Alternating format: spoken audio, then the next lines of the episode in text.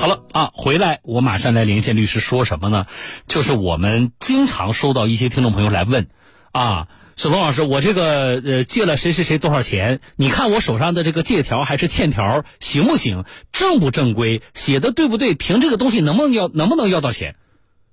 啊，老有人来问，有一些听众朋友呢发过来之后呢，我简单的，因为他问题不大，那基本上微信上回复一两句话能说清楚，哎，问题不大。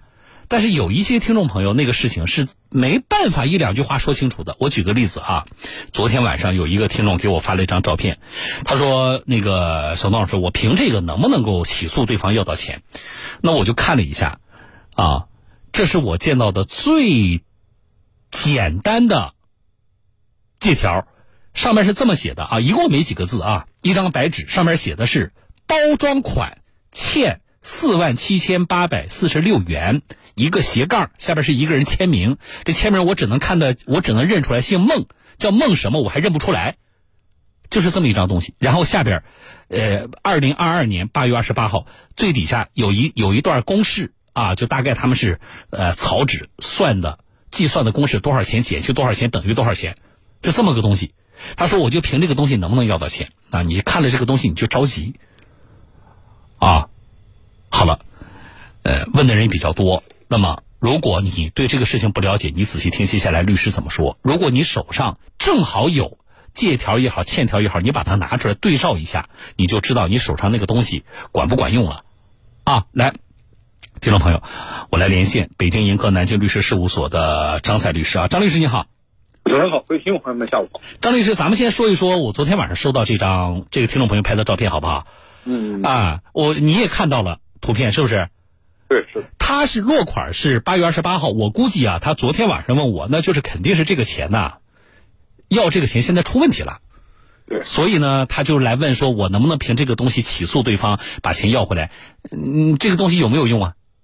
首先，我们先明确一下，这张条子在法律意义上只能称之为叫欠条，不能称之为叫借条。嗯。那么，欠条和借条究竟有什么区别？嗯。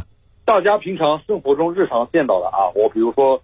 资金周转、生活困难等等，我缺一笔钱，嗯，我向自己的亲朋好友，让他们把一部分钱暂时先给我用，用完之后还给别人，我开一张所谓叫借条，这很好理解，嗯。同时，我也可以就这个原因开一张欠条，嗯，比如某年某月某日，我从你这里收到了一笔款项，这笔款项用于资金周转或者用于家庭的日常开支等等，嗯，那么我将于某年某月某日还，这叫欠条，一个借条，一个欠条，两者看起来是不是一样？是一样，好像是一样，嗯，但是其实啊，欠条的范围要广于借条。谁？欠条的范围要广于借条，是吧？是的，这个原因在于什么呢？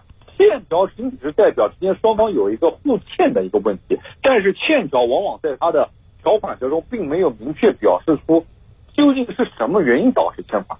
我之前说了，我们通过借贷的原因可以发生一笔欠款，其他原因可以导致欠款，比如说我们现在看到了这个所谓的包装费欠某某。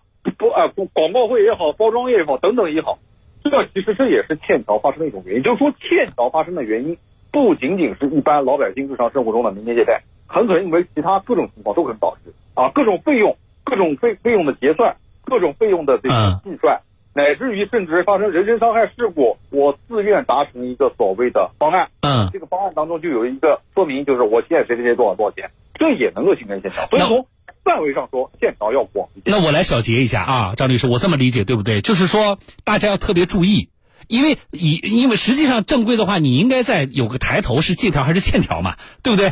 好，但是呢，可能很多人呢，就是像您说的，我们理解这是一回事儿，是的，对吧？那么我听了您说，我稍微小结一下，就是如果是直接发生借贷，就是什么呢？张律师，我从你那里借了八千块钱。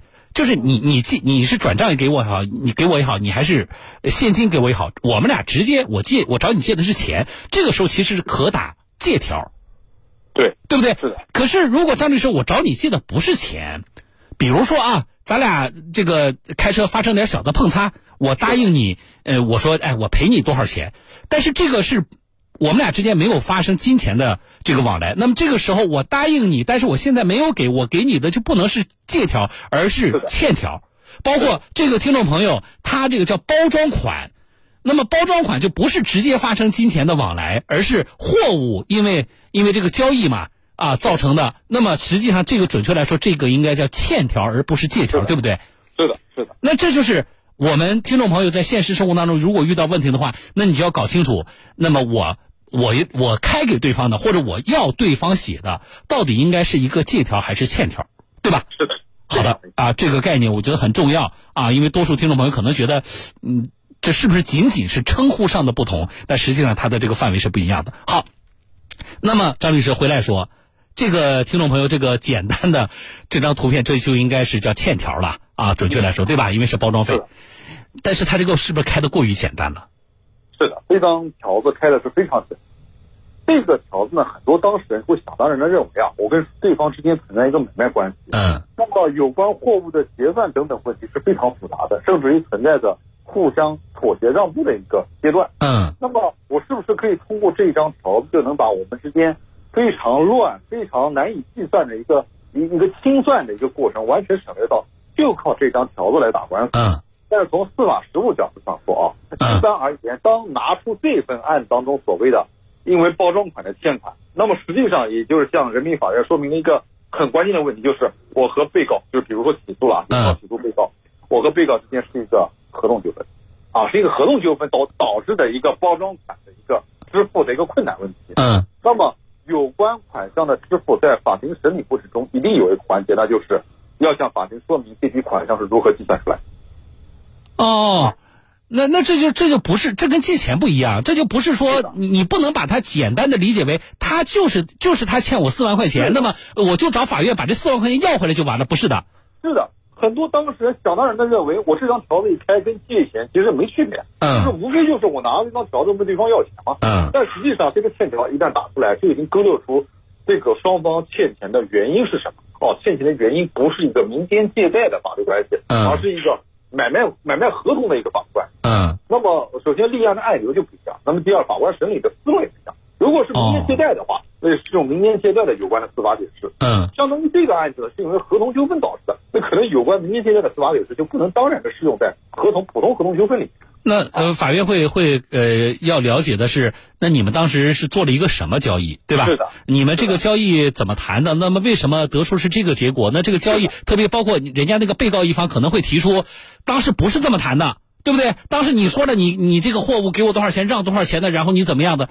那你如果像他这么简单，这个完全没有一个文字性的表述和约定的话，那其实如果在法庭上双方各执一词的话，你又你你又没有办法更多的举证。那你这四万多块钱想全要回来，可能就有风险了。是的，在这个问题上就要起来，就并不像我们所想象的，把条子一拿是让对方给钱抢。同样道理，如果这张条子是一张借条，那这个事情就要发生一个很大的一个变化，就要适用有关有关于民间借贷的法律法律法规来规制这个问题了。比如最简单的，如何证明四万块钱已经提前给付给对方？很简单道理，我问对方要钱啊，法院要支持我。你得证明一个前提就是，我们双方写了这张条子之后，你曾是把四万块钱借给了我。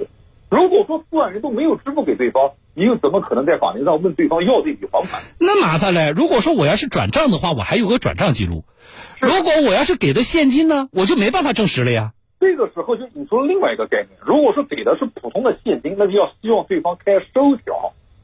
哦，收条又不一样了。哦，是指小额的金钱给付。比如对方出具一份所谓的这个文书，证明该笔款项已经实际支付到位。来来，我我要捋一捋，我要捋一捋啊！我我张律师，我先说，就是说这个包装费的这个事儿。那么按照我我这么来理解您刚才说的啊，就是说如果你要你你你跟对方，我张律师我跟你发生的交易，这里边就涉及到就是你从我这里拿货嘛，那么有包装款对吧？四万多块钱，那么实际上这个欠条是张律师你要打给我的，因为你是从我这里拿货，对不对？你没有支付，那么你你你给我的这个欠条里就应该写。首先是什么时间？我们俩发生了一笔什么样的交易？是的，对不对？然后这个交易的货物是什么？怎么？呃，这个这个包括最好是什么？这个货物的单价等等数量，然后最终得出来这个货款一共是多少？然后你没有支付给我，这这些信息要在这里这张条子上都要有体现，尽可能的要在这张条子有体现，但是往往无法通过一张条子把其他的内容体现，那么就需要其他的证据证明，比如原被告双方之间存在着一个。买卖合同关系，嗯，啊，比如之前双双方就是经常合作的一个伙伴，之前有过往的成功的交易记录可循。嗯。第二，双方的其他有沟通记录，因为简单的一份条子的开具，势必在之前有沟通记录。有协议有合同最好。对，有协议有合同，当然就是说明双方之间存在一个买卖关系。嗯。第三个，有关的货物的交付是否有单据凭证证明？确实有啊，货物的消费的凭证。另外一个，我那张律师，咱俩的聊天记录算不算？在聊天里边，你承认你收到了多少钱的货，然后你承认货款没有给我，这算对吧？是的。好的啊，这是那这个我们就过了。我们希望这个听众朋友，嗯，那就是按照您说的，如果他现在拿这个去打官司的话，我因为我问过他，我说那你除了这个东西，你有刚才我说的聊天记录等这些证据吗？他说没有。那。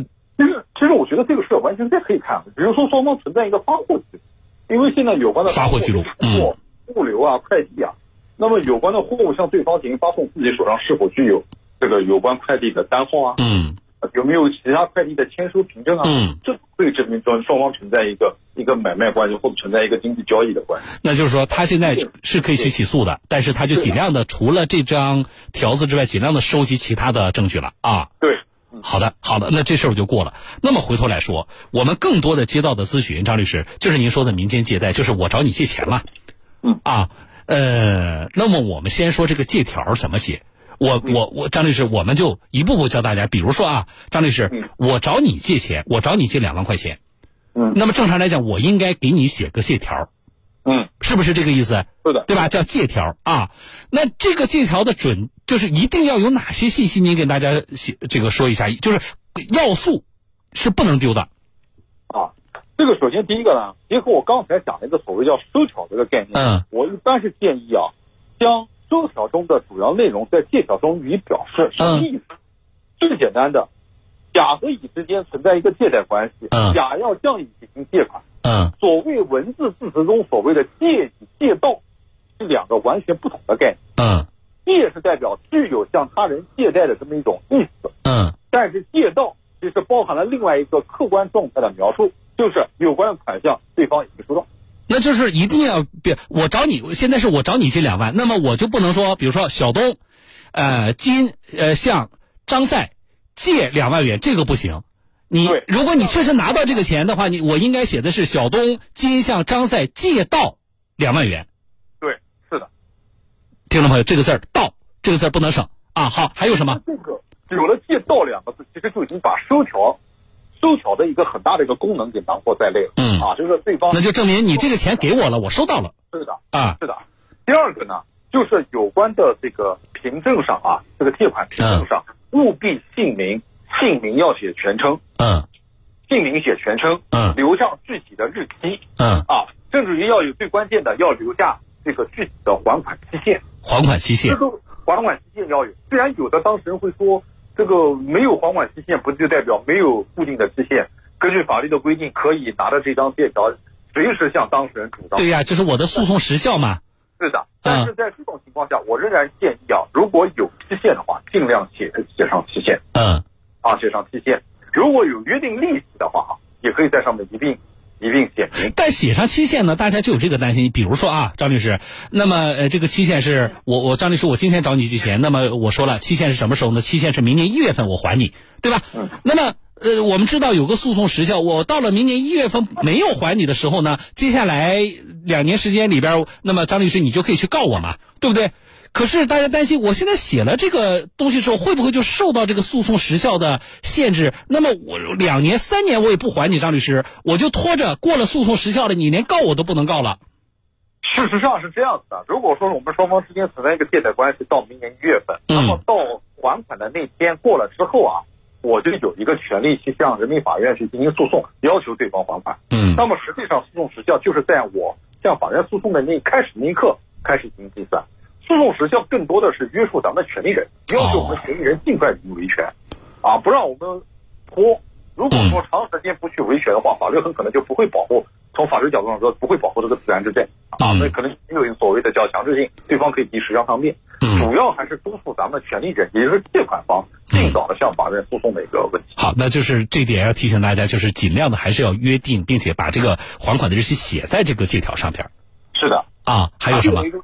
还有一个最关键的，就是从办实务角度上说，很多当事人我们也遇到啊，就是把对方的身份证、身份证号码写上了，对方姓名也写上了。嗯我虽然现在打这种民间借贷类的官司啊，这个对方的身份信息是通过可以通过一定手段查询到的，嗯但是我个人仍然建议，对于普通的老百姓，比如说经济额度较小，希望自己去进行维权的案件啊，嗯能有条件尽可能的留下对方的身份信息。这里的身份信息就是那张身份证的正反面复印件。哎，那你跟他要个复印件呗？是的，这种情况下呢，尽可能要一张复印件。但是很多当事人认为，我好像记住对方的身份证号码就没问题了嗯啊。这个其实是一个是一个，我觉得是可能是疏忽了这一点。尽可能的有条件的话，尽可能要一张身份证复印件。嗯打官司如果自己去维权的话，非常方便。啊，要不然的话，到时候法院说，哎，要他身份信息，你个人去派出所查，人家也不会给你很查麻，烦，很麻烦。对不对？好的，呃，这个身份证复印件最好要要有，对吧？还有其他的一些什么值得注意的细节吗？还有的重要细节呢，就是有关的凭证务必要收好啊，嗯甚至于有很多当事人，呃，就是疏忽这一点。我觉得最主要的还就是提醒大家，就是不管金额多少啊，嗯，尽量能转账都转账。因为有转账记录，对吧？对，这张转账记录是最能够说明问题的。嗯如果是存在大额的经济往来，不通过转账，而仅仅是向法院说明自己是从家里的这个有关生活经费的提取支付给对方，嗯多多少少会在法庭庭审过程中会被这个法官不断的进行盘问。我用盘问这个词，嗯可能不太确切，但是这个盘问的词是想表示是法官会对问题着重的会再三进行询问，嗯，因为大额资金通过现金支付一般不太符合常理。就是你你为什么那么多钱不存银行？是的，对不对？然后呃你怎么证明你确实你你把了一摞子钱都给了他了？就这些，这里边有很多让人生疑的地方。是的，在这个问题上对对方不利，尤其是在欠款方不积极履行债务，同时还不到庭的情况嗯啊，这个时候很麻烦。嗯，好的啊，我觉得张律师说的都是非常重要的，就是我们在打这个呃借钱给别人，或者你跟别人借钱在打这个借条的过程当中需要特别注意的。那么这个其实更多的张律师是从出借一方。啊，你你做的提示，那么我现在是我找你借钱，从保护我的利益，我是借款方嘛，对吧？我找你借钱，从保护我的利益的角度，我有没有什么需要注意的？别我给你打个借条，张律师，我一共借两万块钱，结果我自己掉坑里了。啊，这这种情况下呢，我们是这样理解：从这个借取款项的一方而言，可能最大的关注点就在于诉讼时效的计算啊。嗯时效计算之前是两年，现在变成三年，被你改过了。那么第二个呢，就是大家最关心的利息嗯是否存在利息的问题。首先要明确一点，有关的借条上没有写利息，对方能不能问我们要利息？嗯、能吗？不能，是不能要利息的。哦那么对方可以问我们要什么？问我们一个叫逾期逾期利息的问题。嗯那这个逾期利息呢是法定的，是根据你没有没有按照原先的约定支付款项的情况下支付个逾期利息费用。我本来说我明年一月份还你的，那么一月份之前，咱俩这个这个借条上没有写利息，我就可以不给你利息。但是，对吧？但是过了一月份我没还上，那么之后就要计算利息了。是的，这个利息叫利息。第二个呢问题呢就是大家最关心的利息的上限是多少？嗯之前呢这个国家对于这一块呢不断有调控。早先呢是银行利率的四倍，嗯后来呢调整为所谓的二十四、三十六，就百分之二十四、百分之三十六的说。嗯现阶段呢，又调整为这个叫 LPR，这嗯 LP 呢，就是中国人民银行同期存贷款基准利率啊。嗯。一般现在的规定的这个利率呢，是指是不能超过 LPR 的四倍，嗯。因为 LPR 是互相在波动，嗯。大体上这个四倍呢，应该在维持在百分之十五点几左右。好的啊，但是这个到时候银行会计算的啊，就是说我就这个法院会计算的。如果你起诉的话，啊，但是大家知道有逾期利利这个逾期的利息这么一说啊，剩下的一些细节我们在节目里就不过多的这个详述的。张律师，比如说你一定要大小写，你不能光是阿拉伯数字，对吧？而且你的大小写的金额一定要反复检查是对应得上的，啊。呃，这个大家要注意。好，谢谢张律师。我觉得我们听众朋友依据张律师今天所说的记下来要素，然后对照一下自己手中的几条，啊，谢谢张律师，就说到这，再见啊。好，再见。嗯嗯，好，再见。来，我们抓紧时间进广告，稍后说。